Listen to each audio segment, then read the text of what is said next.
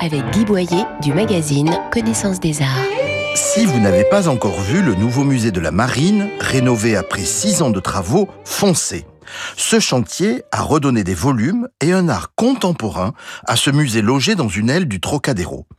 On y retrouve bien sûr les maquettes des gréments anciens, les grandes peintures des ports de France de Joseph Vernet et l'immense poupe dorée de la galère La Réale.